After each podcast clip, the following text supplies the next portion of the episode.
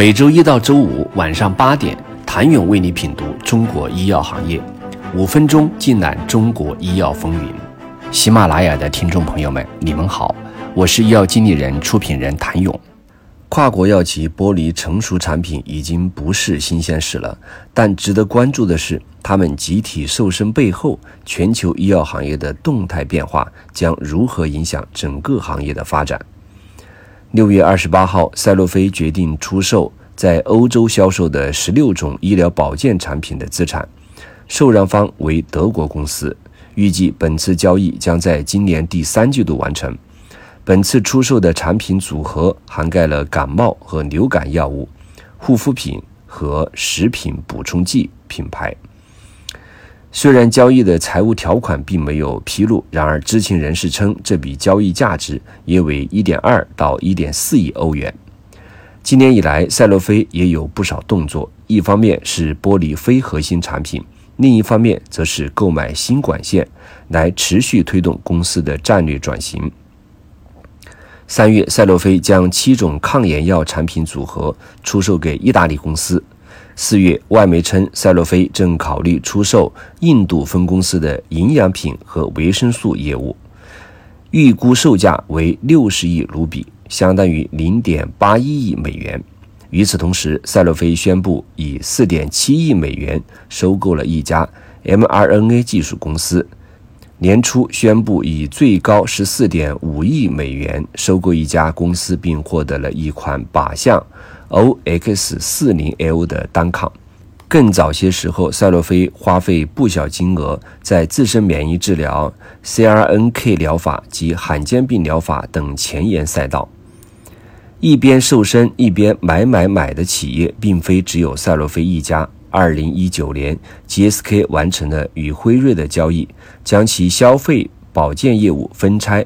与辉瑞消费者保健业务成立新公司，并持股百分之六十八。但 GSK 掌门人的计划并不止步于此。近日，GSK 宣布将剥离其销售超过一百亿英镑的业务，专注于疫苗和特药，打造一个新的 GSK。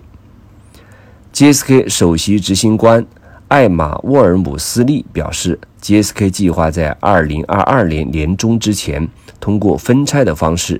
将消费者保健业务剥离，此次分拆将使 GSK 立即获得八十亿英镑的股息，这笔资金将用于支持四个关键治疗领域的研发和交易：传染性疾病、艾滋病、肿瘤学和免疫学。自收购夏尔以来，武田更是一直在剥离非核心资产。二零二零年，武田在剥离战略中保持了强的执行力。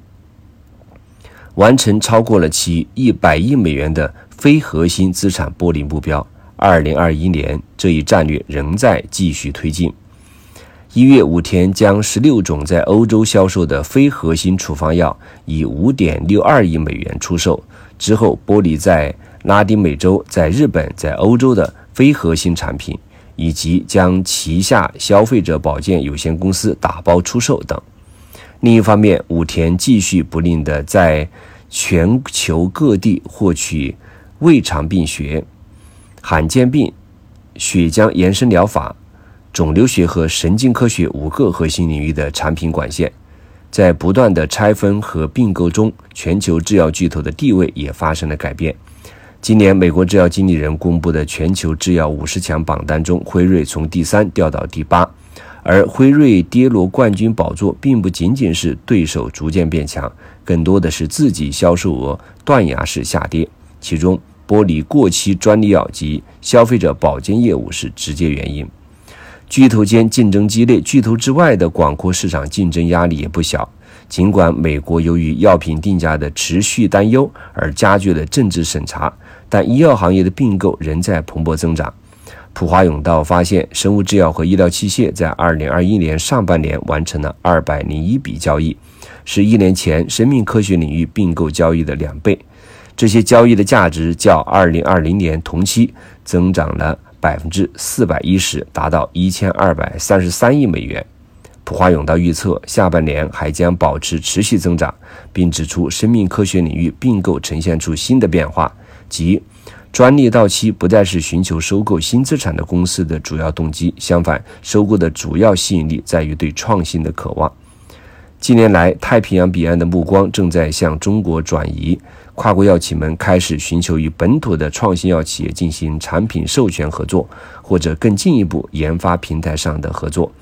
去年被行业认为是创新药 license out 的元年，最典型的代表就是四大国产 PD-1 出海。再进一步包括天健生物 CAD 四七、加克斯 SHP 二抑制剂的出海等等。